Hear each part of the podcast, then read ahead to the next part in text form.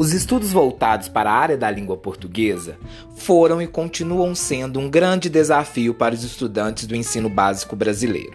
E é por isso que eu, professor Emerson Guedes, venho propor, por meio deste canal, de maneira descontraída, estudos relativos aos fenômenos da linguagem, portanto, da língua portuguesa.